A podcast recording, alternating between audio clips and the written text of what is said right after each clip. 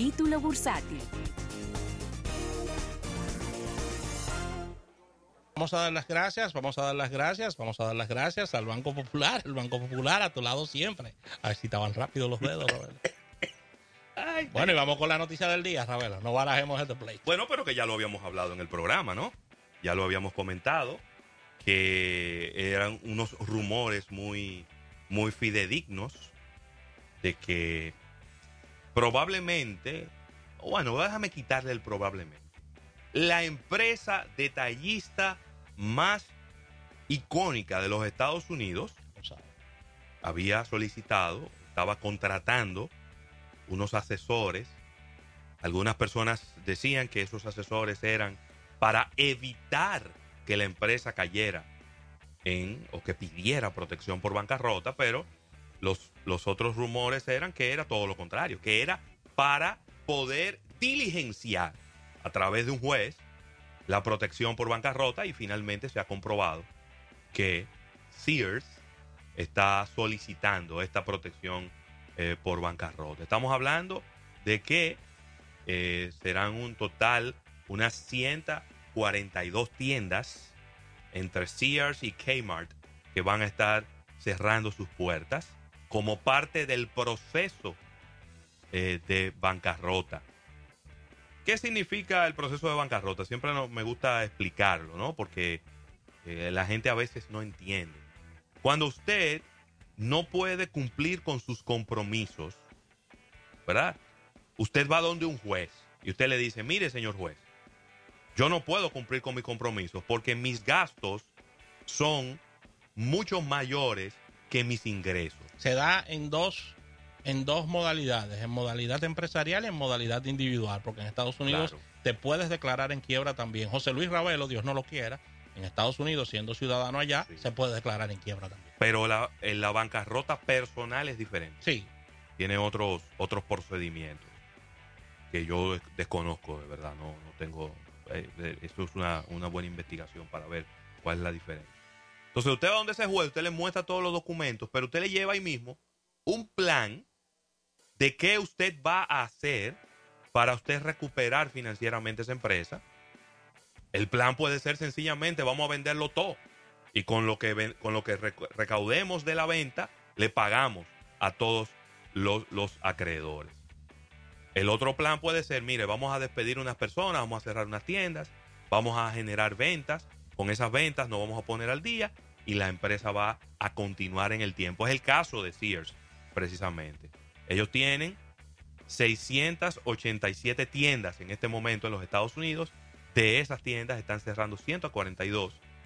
Y con eso se supone que ellos pudieran mantener a flote tanto los Kmart como los Sears. Ahora hay que ver en esta época tan mediática, eh, donde hay tanta información disponible para el público, si esto no le hace daño si esto no le hace tanto daño desde el punto de vista de reputación a la marca Sears, el hecho de decir, mira, Sears se declaró en bancarrota.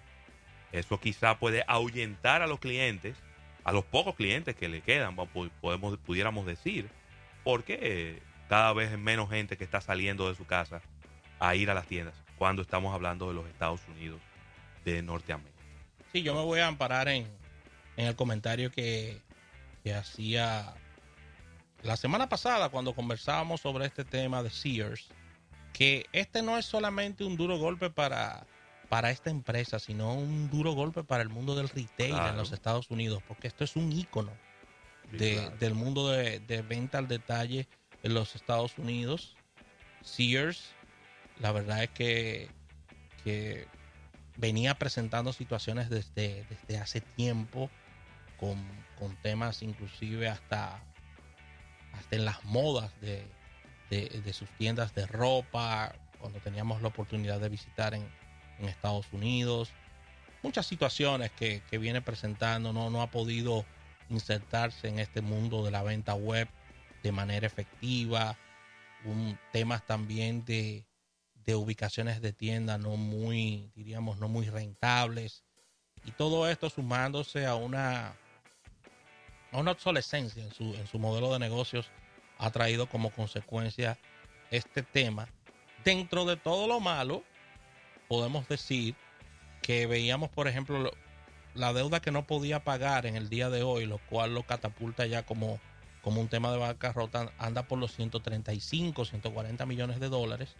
Una deuda que si bien es cierto es grande para ellos, no es una, una deuda, pudiéramos decir que de mil, de 500, de 700 millones de dólares. El problema es que si tú debes 140 millones, ¿cuántos son?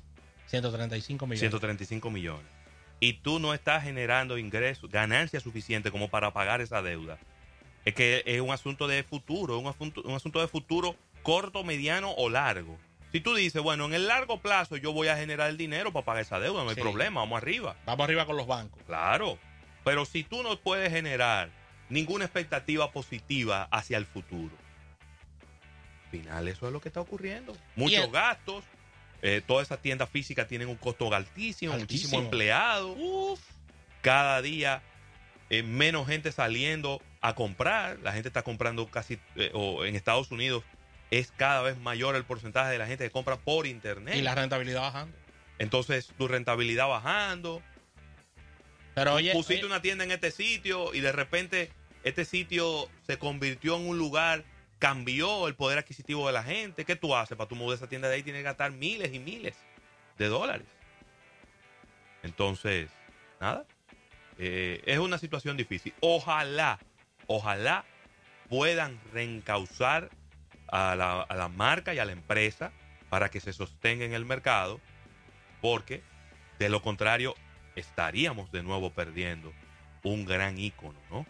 de eh, del negocio detallista de los Estados Unidos. Y para que tú veas lo que, lo que significa la, la, la noticia contraria a todo esto, es que las ventas minoristas en Estados Unidos están al alza y el gasto del consumidor está muy fuerte en este momento, según estoy leyendo aquí, ya que la venta de los eh, ventas minoristas en Estados Unidos creció en septiembre con un repunte en las compras de vehículos, en las compras también de artículos personales. Me imagino que esto se refiere a todo lo que vende Sears también, artículos personales. Consumo de bares se dispararon también y restaurantes, Ravelo. Y según dice el Departamento de Comercio, en el día de hoy, el gasto del consumidor terminó el tercer trimestre muy fuerte por un impulso del crecimiento económico y de la confianza en la economía interna de los Estados Unidos. Sears está de espaldas todo. Sí, sí. sí, porque tú estás viendo unos consumidores que sí están consumiendo. Claro, están consumiendo a través de internet, a través de, pero están consumiendo. Entonces tú no estás insertado en esa bonanza que, que estamos viendo interna, económica. Mientras tanto, los índices bursátiles están, vamos a decir que tratando de estabilizarse dentro de la baja porque en el día de hoy el Dow Jones solo tiene un crecimiento del 0.05%, se coloca en 25.353. El Standard Poor's 500 0.07%, 2.768 y el Nasdaq 7.456, uno que está negativo en el día de hoy en un 0.54%. Las acciones de Apple han estado afectando eh, de manera negativa este índice bursátil, el Nasdaq.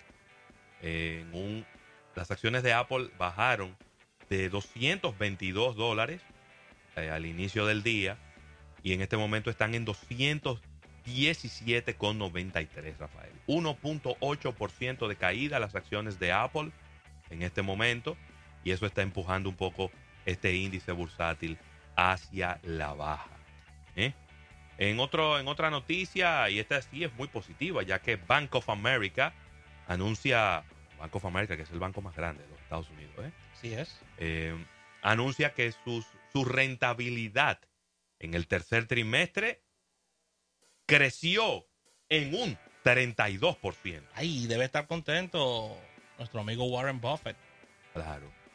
Claro, eh, hubo algunas de las cosas que beneficiaron a este banco fueron los recortes de impuestos eh, que, presentó el presidente Donald Trump en lo que es el bottom line de la, de la empresa y eh, pues también algunos estímulos, unas legislaciones de estímulo para, para préstamos y el crecimiento de los depósitos. El, el ingreso neto creció un 32%, ¿verdad? Y, alcanzó los 7.200 millones de dólares. Y eso, eso significa un, unos 66 centavos de crecimiento por acción, lo cual es muchísimo. Así que va muy bien, Rafael, el banco más grande de los Estados Unidos, porque estamos hablando de los resultados del tercer trimestre eh, del año que ya pasaron. Mire, no sé si esto es una buena o mala noticia para, para nosotros y para Latinoamérica, y es que Kimberly Brader es la nueva secretaria de Estado adjunta para Estados Unidos eh, para, para la zona de Latinoamérica. Estamos hablando de que el Senado de los Estados Unidos está confirmando en el día de hoy a Kimberly Brader como la nueva secretaria de Estado adjunta para Latinoamérica cargo que desde la llegada a la Casa Blanca del presidente Trump hace casi ya dos años ocupaba de manera interina el diplomático de carrera Francisco Palmieri. Así que el Senado confirmó esta, esta mañana a esta secretaria adjunta para Latinoamérica. Vamos a ver si esta secretaria de Estado puede impulsar una, una cercanía un acercamiento, diríamos, a los Estados Unidos, porque yo, siendo sincero, para Trump, Latinoamérica no existe. No, Ni lo menciona. No, ¿para qué? Ni lo menciona. Solo en mal.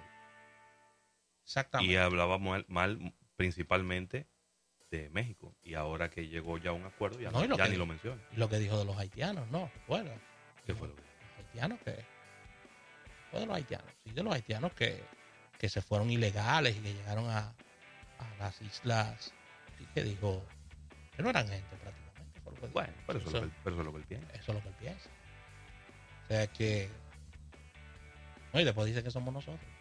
Que nosotros somos los malos. Claro, racistas. ¿Eh? Racistas y xenófobos. No, y que, y que lo devuelven en jaulas. No sé si tú lo has visto. En jaulas que lo devuelven a su país. En el tetero. En el del sol. Dice. Así que con esta información cerramos este capítulo bursátil del día de hoy. Vamos a agradecer a nuestros amigos del Banco Popular. Banco Popular, a tu lado siempre.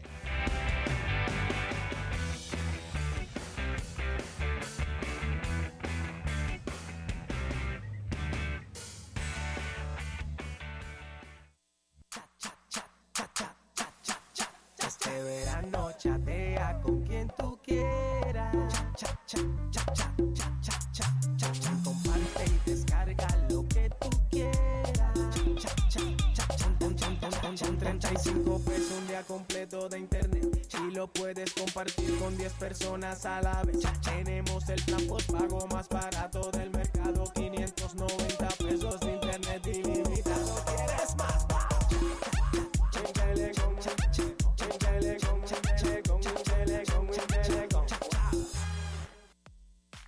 Disfruta de más. Agranda tu Jogen de 6 onzas a 12 onzas todos los martes y jueves por solo 25 pesos adicionales. Jogen Fruits, sé bueno contigo. Todos, todos, todos conectados. Con WhatsApp e Instagram gratis. Con minutos gratis desde que activo y consumo. Todos, todos,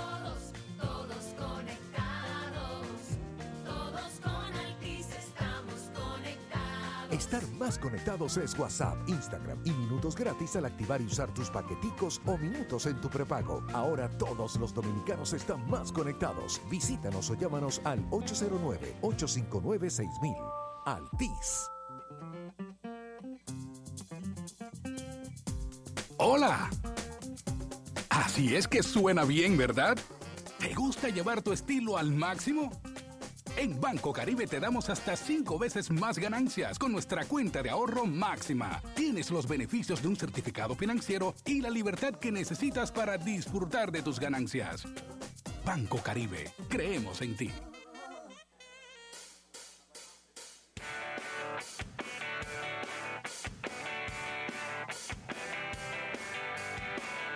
Mira, y no hay dudas de que nuestro mejor queso es Michel. Los quesos Michel son los únicos producidos en nuestro país con la garantía 100% de leche, como lo dice su etiqueta. Disfruta del exquisito sabor del crema, del Gouda Light Michel, el danés, el cheddar y toda la gama de los deliciosos quesos Michel. Sin lugar a dudas, Michel es nuestro mejor queso. Mary, te invitamos a armar tu juntadera con el grupo Buscando tu Carlos Rossi. Lo puedes disfrutar en piscinas, en barbecues, no importa el lugar ni el motivo, porque con Carlos Rossi todos los momentos tienen un sabor especial.